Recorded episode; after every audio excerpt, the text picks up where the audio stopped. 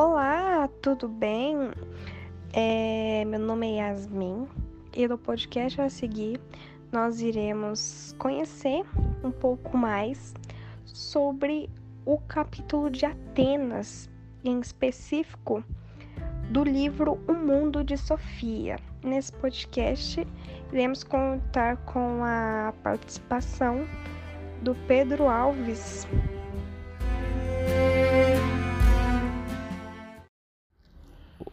O mundo de Sofia. E a gente vai abordar hoje vai ser sobre o capítulo de Atenas, onde esse capítulo se passa pela viagem da menina Sofia na cidade de Atenas, antiguidade. Sofia recebe uma fita de vídeo do seu professor Sofia Alberto, onde ela entra fita de vídeo, coloca no televisor, começa a assistir. Só que só que Sofia, ela entra dentro do filme onde o senhor de boina azul chama Sofia para apresentar a cidade de Atenas antiguidade. A Acrópole de Atenas, a mais conhecida e famosa acrópole do mundo. Embora existiam muitas outras acrópoles na Grécia, o significado da Acrópole de Atenas é tal que é comumente conhecida como a Acrópole, sem qualificação. É uma colina rochosa de topo plano que se ergue 150 metros acima do nível do mar em Atenas, capital da Grécia, e abriga algumas das mais famosas edificações do mundo antigo, como o Partenon e o Erecteion. As acrópolis da antiga Grécia eram, como o próprio nome diz, cidades altas, construídas no ponto mais elevado das cidades. Serviam originalmente como proteção contra invasores de cidades inimigas e quase sempre cercadas por muralhas. Com o tempo, passaram a servir como sedes administrativas, civis ou religiosas. Acrópole. O senhor da boina azul. Não sabia se Sofia já tinha entendido que estavam situados na cidade de Atenas, um lugar imponente em suas atividades. Isso é algo totalmente contra as regras, mas algo que o senhor de boina azul deseja manter entre ele e Sofia. Mas tanto faz. Uma rápida vista de olhos deve ser suficiente. Depois disso, nada mais foi dito. Parado no mesmo lugar, o tem de olhos para a câmara. Começam a percorrer a parte lateral do templo, onde a câmara o seguia, até que foi à beira do rochedo e apontou para a paisagem. A câmara focou um teatro antigo abaixo do planalto.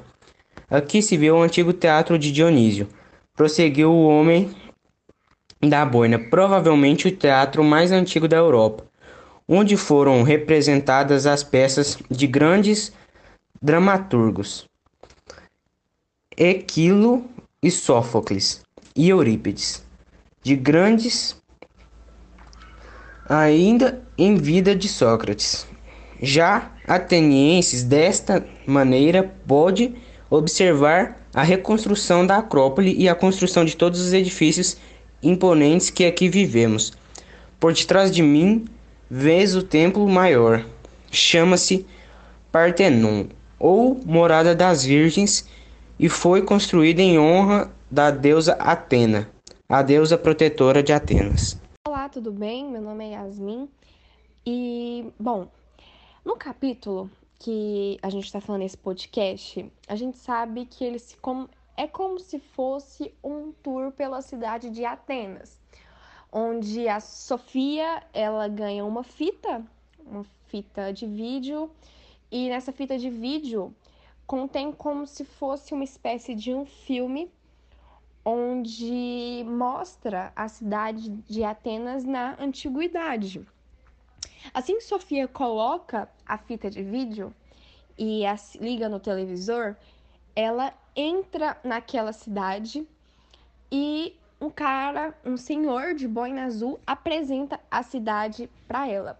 Como dito anteriormente, sobre as estruturas, os templos e os lugares é, característicos né, da cidade de Atenas na antiguidade, Sofia é, não seria diferente, ela encontraria com alguns filósofos é, da época, como Sócrates, Agton e Platão. No meio deles, é, Sofia consegue conversar com Platão. Platão, Platão absor é, oh, desculpa, aborda é, Sofia É, perguntando para ela, ele deixa três questionamentos para Sofia, que são eles: como que o padeiro ele consegue produzir tantos pães iguais? Como que os cavalos são todos iguais? Se a nossa alma é imortal? E se homens e mulheres possuem a mesma capacidade intelectual. Essa a questão de, do homem e a, e a mulher possuir a mesma capacidade intelectual pode ser até uma pergunta hoje, traga nos dias de hoje, uma pergunta absurda. A gente, no mundo que a gente vive hoje, a gente pensa como assim é óbvio que é, ambos os sexos eles possuem a mesma capacidade intelectual. Não é o gênero da pessoa que diferencia a capacidade intelectual dela. Mas naquele tempo isso era, digamos assim, um tabu muito grande. Se hoje é, nós formos buscar um pouco, ler um pouco sobre a filosofia na antiguidade, a gente se depara com figuras masculinas a gente não se depara com figuras femininas é, ligadas à filosofia. É, o Banquete de Platão, que é um livro que fala sobre conceitos do que é o belo e o que é o amor, ele consiste na presença de vários filósofos da idade, da antiguidade, né?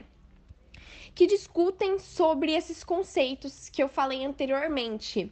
É interessante a gente perceber que no meio, no banquete, a gente não vê a presença de nenhuma figura feminina, o que retrata que na época a figura feminina ela não era vista como uma, uma, um indivíduo que possuía capacidade intelectual que nem um homem.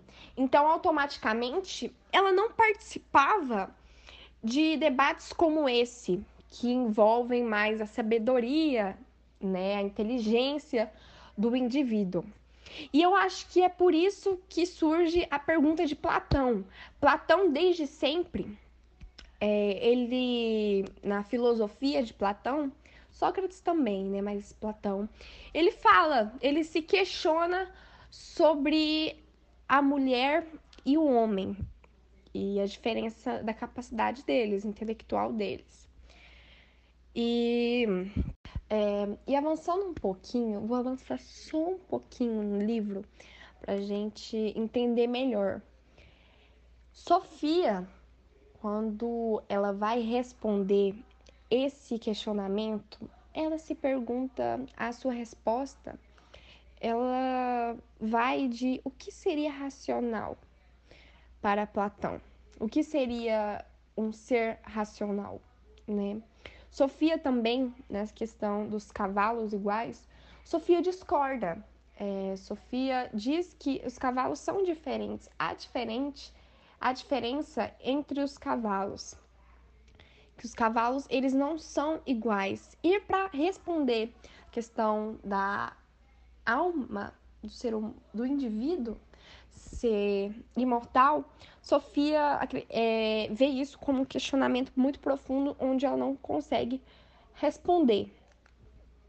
E aí Platão diz que Platão é, ele responde essa questão dos cavalos trazendo à tona o fato que os cavalos realmente não são todos iguais, mas há alguma coisa em comum é, entre todos os cavalos.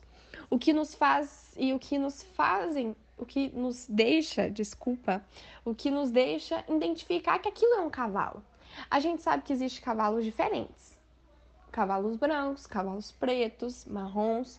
Mas existe alguma coisa entre os cavalos que faz com que nós, nós consigamos identificar, reconhecer que aquilo é um realmente é um cavalo, entendeu?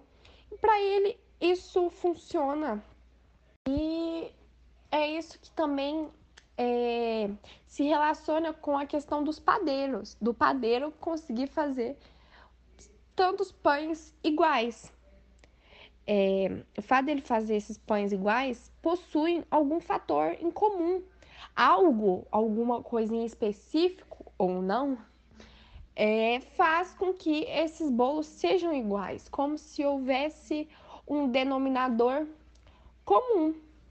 Eles foram feitos, esses busqueus, eles foram feitos da mesma forma, que nem o cavalo.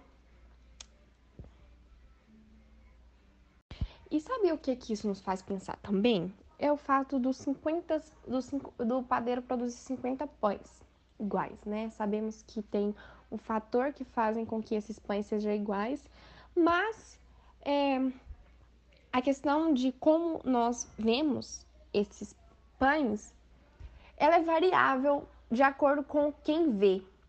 Questão se um pão ele tá maior, se um pão está mais cheiroso ou o pão está menos cheiroso, isso varia de acordo com quem vê é um sentido do ser humano, algo que pode ser questionado. Mas a questão de haver 50 pães é uma, um fato guiado pela razão.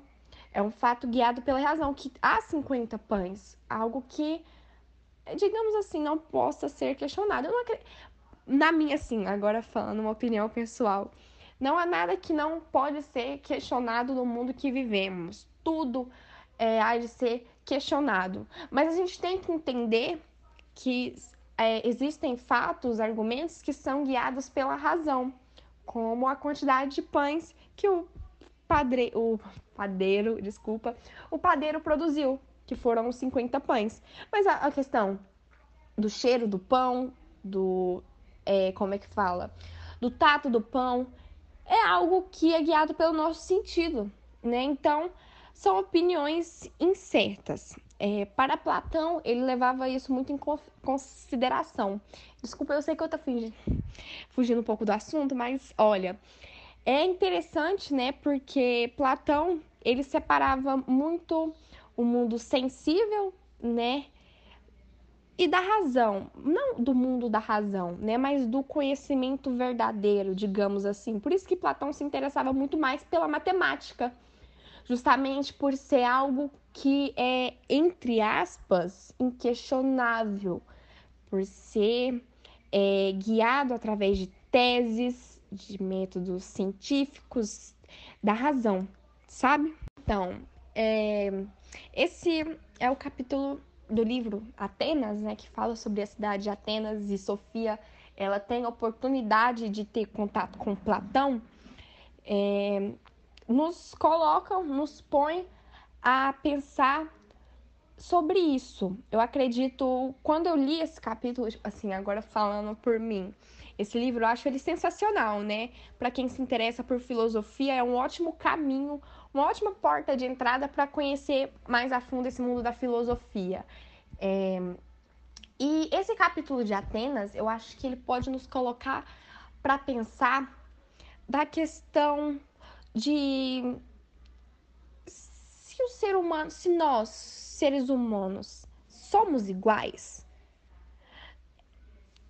é, na questão biológica, acredito que nós somos, nós somos iguais. Eu tenho perna, braço, é, coração, pulmão, são aspectos biológicos. Mas e agora? Na questão do mundo sensível, Apesar de ter um denominador comum entre todos os seres humanos, há também algo que nos diferencia dos outros. Entendeu? Por ter algo que nos diferencia, é, por ter algo, pelo, por, por a gente ser guiado pelos nossos sentidos, nós termos opiniões formadas, valores criados pelos nossos sentidos, pelos nossos instintos, é isso que nos traz a ideia de incerteza. O que nos fazem, o que nos fazem ser, sermos seres incertos, sabe? O que eu acredito que é isso que mostra que não há uma verdade absoluta, sabe? É, para mim, eu, eu não acredito que exista a verdade absoluta. A verdade, o que é certo e o que erra, e o que é errado é relativo.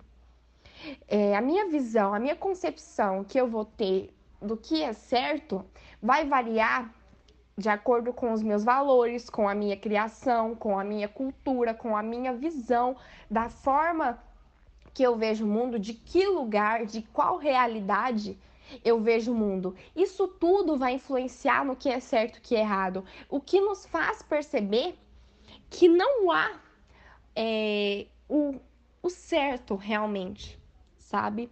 E acredito que esse capítulo, esses questionamentos de Platão, nos trazem à tona essa dúvida, né? Os cavalos são iguais? São. Mas ao mesmo tempo que a gente consegue, os cavalos são iguais entre aspas, eles não são iguais. O padeiro ele produz 50 pães. Só que os 50 pães que o padeiro produz, eles podem ser, seguir o mesmo padrão, mas eles não são iguais. Nós, que nem nós seres humanos. A gente nós podemos seguir um padrão, mas nós não somos iguais. Entendeu? Por isso que há essa dúvida entre a mulher e o homem é, da nossa alma, sabe? Então é, uma, é um questionamento muito interessante a ser levantado, né? Ainda mais nos tempos que nós estamos vivendo, de um tempo, por nós termos, estamos inseridos em um mundo fortemente globalizado, com uma informação a todo instante, a internet. É, nós estamos passando por uma fase de a era de julgamento, né? Onde todo mundo carrega em com si o martelinho do tribunal. E é interessante nos faz pensar por que eu posso julgar o outro? Por que, que eu posso ali bater o martelo na mesa e falar que eu estou certo e falar que você está errado? Por que eu tô certo? Por que você tá errado? Entendeu? Então é interessante a gente parar para pensar nisso. Nos, em tempos que a gente está vivendo.